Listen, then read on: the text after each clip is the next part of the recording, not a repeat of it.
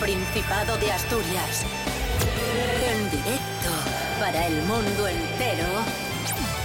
Aquí comienza Desayuno con Liantes. Su amigo y vecino, David Rionda.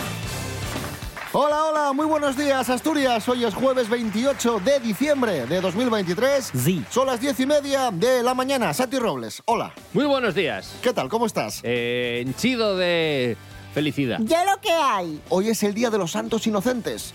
Ahí está. Eh, y habrá mayor broma pesada que yo en la vida en general. Mi sola existencia. Rubén Morillo, buenos días. Buenos días, David Rionda. Buenos días, Santi Robles. Buenos días a todos y todas. ¿Qué tal? ¿Cómo estás? Pues bastante bien. Bastante bien. Alegrándome. Desayuno con liantes, ay, lere, lere, lere. Desayuno con liantes, ay. Desayuno con liantes, ay, lere, lere, lere. Desayuno con liantes, ay, lere, lere, lere. Lo dicho, hoy es el Día de los Santos Inocentes. Cuidado con las inocentadas, cuidado con las bromas. Ojo a visor. ¿Y de dónde viene esta, esta tradición, esta fiesta? Nos lo cuenta Silvia Meana. Buenos días, Silvia. Muy buenos días, David. ¿Cómo va la mañana? Pues en efecto, hoy día 28 de diciembre se celebra el Día de los Santos Inocentes. Pero ¿sabéis realmente su origen y por qué se celebra? Aunque se gastan todo tipo de bromas en este día, esta tradición está marcada por una acción de lo más cruel teniendo su origen en el cristianismo, episodio en el que Herodes ordenó matar a los niños nacidos en Belén para deshacerse de Jesús de Nazaret. El nombre de santos inocentes viene de su corta edad, dos años, ya que no podían haber cometido ningún pecado. A lo largo de la historia, dicha celebración fue cambiando, siendo los monaguillos los que comenzaron a gastar bromas ese día para posteriormente ser una costumbre que adoptaron las familias. Actualmente este día está teñido de bromas telefónicas a familiares o amigos, periódicos que dan falsas noticias o programas televisivos que preparan alguna trampa en la que cae algún famoso. ¿Y vosotros, liantes, ya habéis caído en la trampa? ¡Hasta la próxima! Gracias, Silvia Meana. Hoy, Día de los Santos Inocentes, seremos víctimas, seguro, muchos y muchas, de alguna que otra broma. Y esperemos que bromas sanas, no pesadas, porque si buscas por internet, Rod- eh, Rodrigo va a decir. Un maestro este muchacho. Rodrigo, igual. ¿Quién es, quién es Rodrigo? Yo qué sé. Si buscas por internet, Rubén Morillo. Nuevo personaje de Desayuno con Liantes. Ese soy yo, sí. Rodrigo. Si buscas por internet, te encuentras eh, alguna que otra broma pesada. Sí, de hecho hay recopilaciones. Mira, TikTok tuvo un ranking hace unos meses en el que recopilaba muchas de, de las bromas que se hacen en esta red social. Para mí, eh, una de las más bestias que menos gracia tiene es esta que le hizo un muchacho a su novia. So I've just made my girlfriend a bubble bath. Os cuento de qué va la historia. Eh, le quita el champú, vacía el champú y la sal y lo cambia por tinta de color azul. ¿Cómo? Ahí escucháis a la novia Ya, que claro. grita Y la chica se fue a duchar y, y- y se echó tinta en la cabeza. Y aparece directamente como si fuera uno de los personajes de Avatar, que si recordáis estaban pintados de color azul. Además no es que sea un azul ¿Cómo decirlo? Rebajado o que tenga como cuando te pintas con un boli. No, no. No hay una es opción que mejor, aparece azul prácticamente como si estuviese maquillado de Hollywood. O sea, un azul intenso terrible. Qué buena broma, ¿eh? Sí, eh, TikTok está en manos de gente muy rara. El mundo a veces da señales de haberse vuelto loco. Esto es Desayuno con Liantes en RPA, la radio autonómica de Asturias. Hoy es jueves 28 de diciembre de 2023, Día de los Santos Inocentes. Eso es ciertísimo.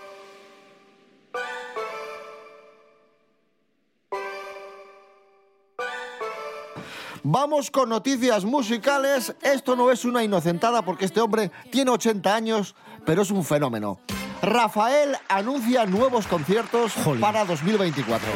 Madre mía, con todos los años que tiene y ahí está. Y, y mucho mejor en directo que otros artistas de, de Nueva Hornada.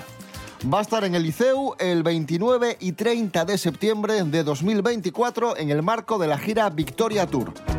Si el camino es duro, no te detengas. Y ahí está sonando eh, Rafael precisamente junto a otro artista ¿Qué, qué otro artista? Junto a otro artista, en este caso, un artista que tiene doble identidad, que es Claro. eh, Bebo San Juan, también conocido como AKJ Emilio Aragón, eh, AKJ Miliquito. secretos para mí. Si el final de la ecuación es la suma de los dos. otra noticia musical, Hombres G. Eh, Hombres G, ¿eh? Eh, la, eh, Hombres G y Rafael, la actualidad musical de rabiosa vanguardia. van a estar hoy y mañana en el Within Center de Madrid celebrando su 40 aniversario como banda. Y atención porque el concierto de mañana, día 29, será retransmitido en directo por Televisión Española. Así que hoy y mañana, Hombres G en el Within Center de, de Madrid. Mucho mérito a los Hombres G porque, ojo, tuvieron mucho éxito en su momento, reaparecieron hace 20 años y siguen conservando a su público de entonces, pero hay mucha gente joven que se ha aficionado a los Hombres G. Claro, porque no se puede estar más identificado con alguien que odia a un tipo que tiene un Ford Fiesta blanco y un jersey amarillo. Escuchamos a los Hombres G Venecia.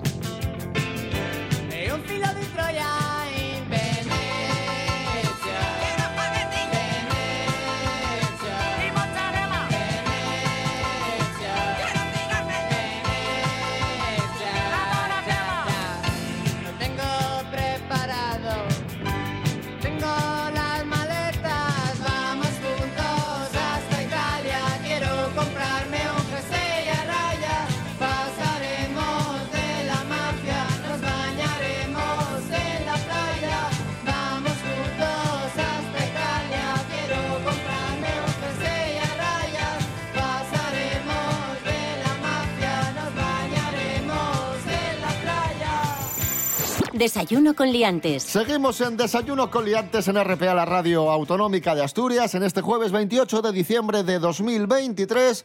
Noticia viral.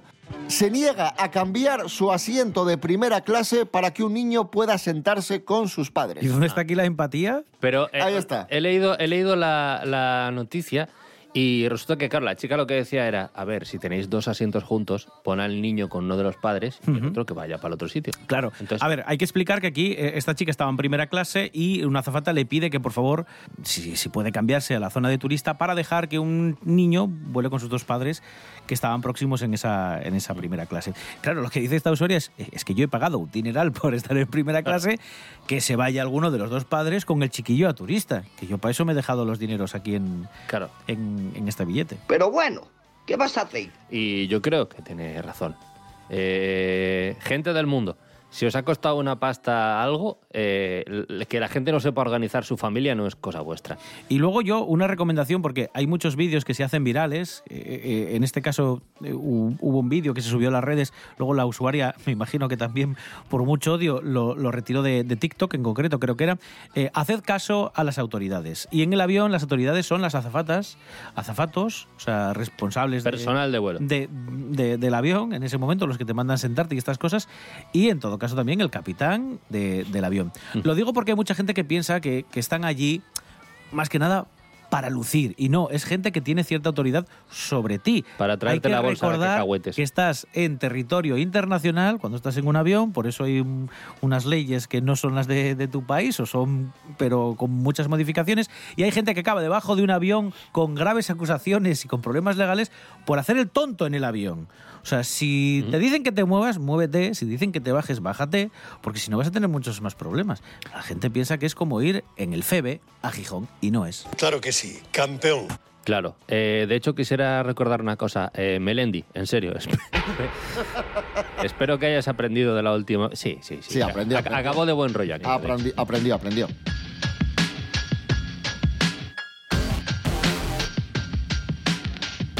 Hablando de niños, eh, ¿cuánto vamos a gastar los asturianos en la lotería del niño?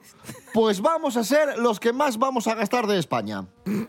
Yo creo que en el niño se gasta todo lo que ganaste en la de, en la de Navidad. Y más pa' con ello. Es- Está inventada, o sea, la- la- lo voy a decir aquí, mira. La lotería del niño se inventó para que si ganaste algo en la normal, en la de Navidad del 22, para que lo fundas en la del niño y ahí se, se quede todo el dinero del Estado. Claro. Ahí lo dejo. Casi 30 euros de media vamos a gastar los asturianos, los que más vamos a gastar de España, seguidos de los castellano-leoneses con 29 euros, riojanos con 26 y valencianos con 25. Los que menos van a jugar van a ser los de Baleares, 9 euros, junto con los de Ceuta y Melilla, Ceuta 4 euros y Melilla 5 euros.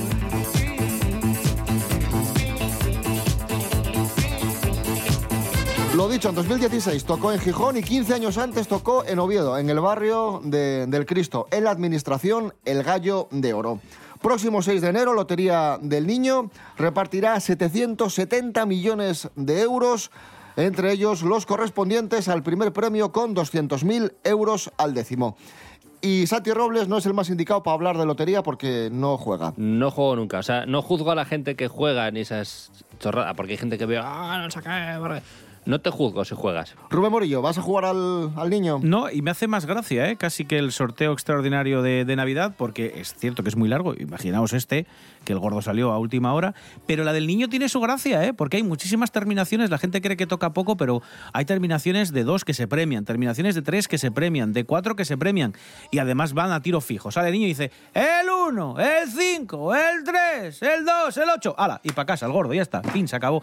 Y así no hay que esperar con 150.000 euros todo el día. Sigo pensando que si es una tradición navideña, eh, tanto el gordo como el niño, ¿no? Y escuchar todo lo de las bolas y sobre todo lo del, de lo del gordo, eh, cambiarlo. Es decir, ¿por qué no cambiamos esa costumbre de gastar un montón de dinero para nada? Por, yo qué sé, que pongan música o teatro, una radionovela o algo de eso, yo qué sé. Ojo. Tradición navideña. Ojo que había economistas haciendo un cálculo de gente que juega 10 años a la lotería Mm. y que juega 5 décimos. Es que ya, si coges ese dinero y lo sumas de 10, 20 años de lotería, que todo el mundo por tradición pues juega, te sale prácticamente un quinto premio, ¿eh? Claro, claro, claro. O claro. sea, igual ahorras 30.000 euros si te dejas de hacer el tonto todos los años dejándote, como hay mucha gente que se deja, 200 euros. Bueno. 200 euros durante 10 años, pues te, ya tienes ahí un pellizquín, ¿eh? Yo solo digo que estoy reformando un piso, que me voy a comprar. Y ya está. Y esa es la noticia. Como decía Rubén Morillo, muchos gastan lo que ganaron en la lotería de, de Navidad, en la lotería del niño. Y hay un comercio de Gijón que tuvo una idea, intercambiar croquetas por cada décimo de Navidad no premiado. Aquí hay, hay nivel. ¿A que te gusta esa idea? Está guay. Claro, a mí no me puede tocar ninguna, pero bueno, también puedo ir y comprar croquetas normales. Es el servicio de comida a domicilio como en casa que está en Gijón, pero ojo, que hoy es el último día para que intercambiéis esos décimos de lotería no premiados por croquetas. Nos lo cuenta Carlos Herrera.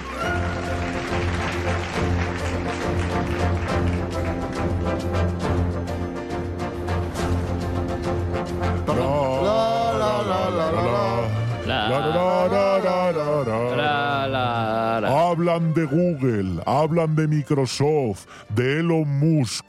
Son marcas muy conocidas, Coca-Cola, Iberia. Eso es pucharra al lado de este sitio que se llama Como en Casa, que es lo mejor que le ha pasado al comercio internacional. Y al beber. Por fin alguien se centra en lo importante. Don Carlos Herrera. En comer. Don Carlos Herrera, ¿cómo podemos intercambiar esos décimos por, por lotería y dónde está ubicado este comercio para ir y cambiarlo? Usted tiene que ir a este establecimiento, como en casa, que está en la carretera del Obispo 61 de Gijón. Esto está en el barrio de Contrueces.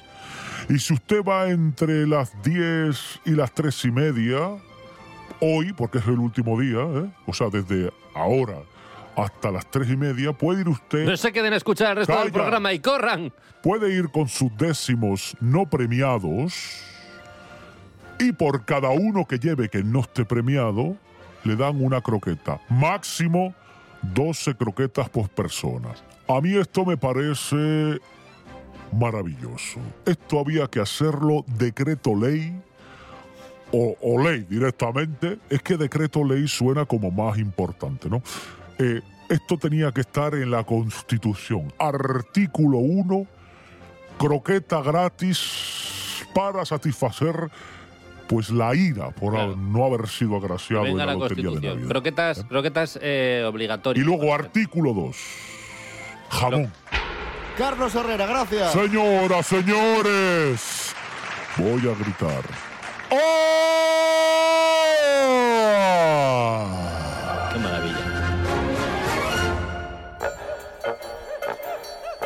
Parque Principado ha abierto los primeros cines de España con camas. Ay, me encanta esto.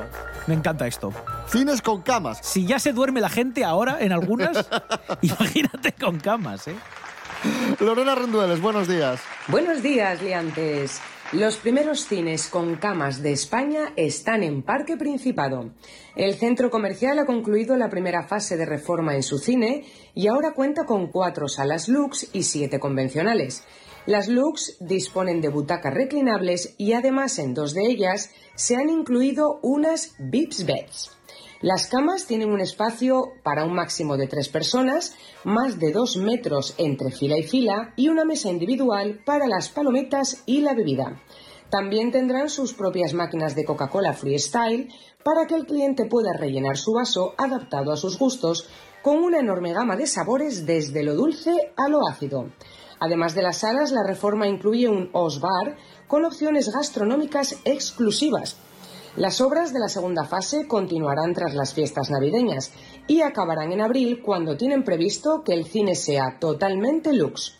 Con motivo de las Navidades, los cines abrirán a las tres y media, excepto el 25 de diciembre y el 1 de enero, y cerrará a la una de la madrugada, salvo viernes y sábados, cuando haya sesiones a las 12 de la noche que acaban a las dos y media de la mañana. Nochebuena y Nochevieja cerrarán a las ocho y media de la tarde. Y las sesiones matinales serán los días 23, 24, 27, 30 y 31 de diciembre y el 3 de enero. Todo listo para acabar y empezar el año de película. Hasta la próxima, liantes. Gracias, Lorena Rendueles. Vamos a escuchar a Ana Torroja y la canción 20 mariposas. Hoy Ana Torroja, la, la que fue cantante de Mecano, cumple 64 años. Y vamos a brindar un fuerte aplauso a Santi Robles por Oh, haber yeah. estado con nosotros. Gracias. Gracias a vosotros. Qué maravilla. Qué buen rato hemos pasado. Cambio de escena y de guion.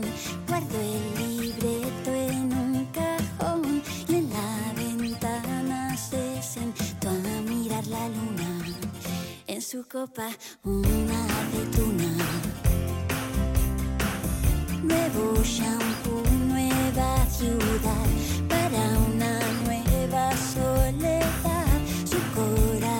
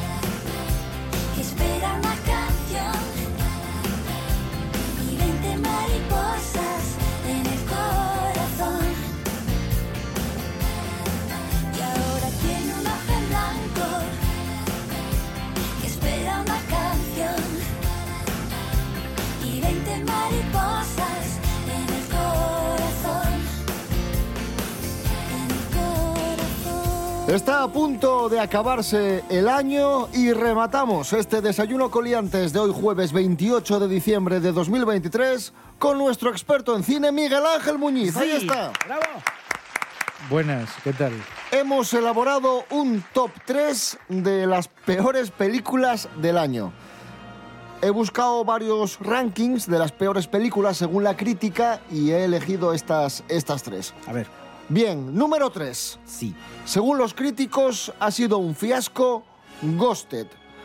Una comedia romántica y de acción protagonizada por Chris Evans, Ana de Armas y Adrien Brody. Según los críticos, esto no funciona y ha sido uno de los grandes fracasos del año. I was just wondering if you wanted to, um, you know, go out sometime. You want to get a coffee? Now? yes, now. Es de, de Dexter Fletcher, que es el director de películas recientes más o menos exitosas, como son Rocketman, la película sobre Elton John. Y bueno, aunque no está acreditado, es el que terminó el rodaje de, de la película de Queen, de Bohemian Rhapsody. I enjoyed the show. I also I write songs. Our lead singer just quit. Then you'll need someone new. Entonces, bueno, Pero bueno, do- dos buenas películas, al final dos películas con buena crítica. Y aquí quizá, no sé, pregunto, ¿eh? El problema sea que muchas veces cuando mezclas géneros tienes que hilar muy fino porque a lo mejor se te va. Bueno, es que estas películas que mezclan como el espionaje o el cine de acción con, con la comedia, en su mayor parte creo que no funcionan, porque la comedia no tiene demasiada gracia y o pecan de una cosa o de la otra, ¿no? O, o tienen demasiada acción y al final acabas perdiéndote en la, historia o directamente tiene muy poca y es todo como pues chistes y momentos así de estos como pseudo románticos y tal. Mm, No lo sé, yo es que es una pareja que tampoco me, me llama demasiado. Chris Evans no me parece mal actor, pero bueno, creo que ha hecho películas bastante indignas. A mí me parece un, ya te un, un género, o un, bueno, es como una mezcla, ¿no? Un pastiche complicado. Pero bueno, esta no, yo no sé, yo creo que será una más, pero entre tanto mare magnum de, productos así, pues supongo que, habrá pasado muy, muy desapercibida, me imagino. Pues uno de los fracasos y una de las peores películas según la crítica de este 2023, Ghosted, con Chris Evans y Ana de Armas. En el número 2 tenemos una apuesta de Netflix con Gal Gadot, una película que pretendía convertirse en una franquicia de acción, pero que tampoco llegó a funcionar. Agente Stone. You know what you signed up for. No friends. No relationships. What we do is too important. Es una película que tiene bastantes problemas. Uno es que el guion es un conjunto de clichés y de lugares comunes, de situaciones que ya he visto una y otra vez y, y es muy repetitiva. Luego, eh, los personajes tienen muy poca fuerza. Y luego tiene otro problema para mí grande que es muy larga. Pasa de las dos horas y, claro, estas duraciones absurdas, por otra parte, porque la mayoría de lo que te cuentan no, no sirve para demasiado. Pues de hecho es una, es una de las críticas recurrentes a esta película, que es demasiado larga y que se te hace pues tediosa, porque sobran muchas cosas. A ver, no es tampoco lo peor, no te diría tampoco que es, que es un bodrio, pero es una película un poco soporífera y, luego lo que te digo, que quizá el único aliciente que tiene es que como tuvo cierto presupuesto, es una película que tiene muchas localizaciones en diversos puntos del mundo, ¿no? Viaja mucho por el globo, tiene diferentes entornos. eh, unos más urbanos, ¿no? De, de grandes ciudades, otros eh, desérticos, o, en fin, visualmente no es no está mal, no es algo que no hayas visto, es decir, también en ese sentido es hasta cierto punto repetitiva, pero al menos hay algo de meneo visual en, en ese sentido. Pero ya te digo, es una película que yo creo que el único aliciente real que tiene es eh, el, el poder de atracción que puede tener Gal Gadot. Entonces, bueno, yo quizá el mayor problema que le vea es ese, ¿no? Y en el número uno de de grandes fracasos de este año, de películas que no han funcionado del todo, nos encontramos con una de las grandes apuestas de DC, de Flash. Tell me something. You can go anywhere. Another timeline. Another universe. Película esperadísima porque marcaba el regreso de Michael Keaton como, como Batman, película en la que veíamos eh, en el multiverso a, a Batman en diferentes versiones, interpretado por diferentes actores, también aparecía de Flash, y que no, no gustó y que fue un batacazo de taquilla porque fue una película bastante cara que no cumplió las expectativas ni de lejos. Bueno, eh, a ver, en este caso yo creo que sí que, que es una película mala. O sea, tiene ciertos momentos que son interesantes, que podrían haber sido mucho más interesantes de lo que son, pero en general está cerca del, del bodrio y además tiene un montón de cosas que no están bien, ¿no? Tiene unos efectos digitales horrendos, de lo peor que he visto yo en los últimos años. La historia, la forma en la que te traen de vuelta, lo hemos hablado muchas veces, al Batman de Keaton, tampoco yo creo que es la, la adecuada. A ver, pero yo creo que eso.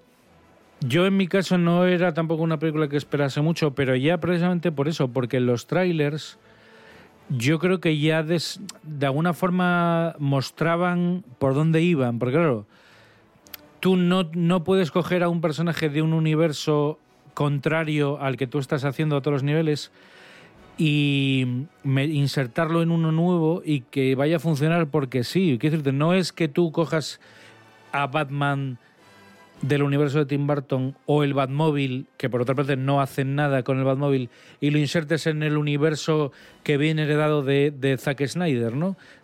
Que ya es un error en sí mismo. Es que el enfoque que le dan es malo, pero aparte tendrías que coger todo el universo. Quiero decirte, tienes que meter toda la ambientación de ese universo original, que sería la única forma de que eso tuviera algo de, de gracia y no meter solo dos o tres pinceladas. Y, y luego lo que te digo, que es como un, un, un fanservice que como está mal hecho tampoco funciona del todo. Y luego que es una película con muchos problemas. Quiero decirte, se, se rodó la película, se volvió a rodar una parte muy importante meses después y aún cuando faltaban un par de meses para estrenarla, se volvieron a grabar otras escenas y a eliminar otras. Tú estás haciendo, la propia gente que hace la película, la propia gente que toma las decisiones, está yendo contra la película. Entonces ese es el problema, la película es algo muy delicado y tienes que tratarlo bien y cuidarlo y, y defenderlo. Y si en vez de hacer eso vas alterándola, vas mutándola de alguna forma, eh, pues lo que te queda es algo que evidentemente va a tener menos sentido que si, que si lo hubieras dejado tal cual, ¿no? Por, eso te digo que creo que en estas cosas son, son un poco, están un poco condenadas al desastre, ¿no? Ahí está, uno de los eh, fracasos de- del año en taquilla de Flash. Pues nada, nos tenemos que ir, amigos, amigas, que son casi las 11 de la mañana. Volvemos mañana, día 29, con el último programa del año, programa especial concurso, resumen de las noticias más importantes de este 2023 que se nos acaba. Lo dicho, mañana a las 10 y media, más y mejor, aquí en Desayuno con Liantes, en RPA, la radio autonómica. Rubén Morillo. David Rionda. Hasta mañana. Hasta mañana. Miguel Ángel Muñiz, gracias. Venga, chao.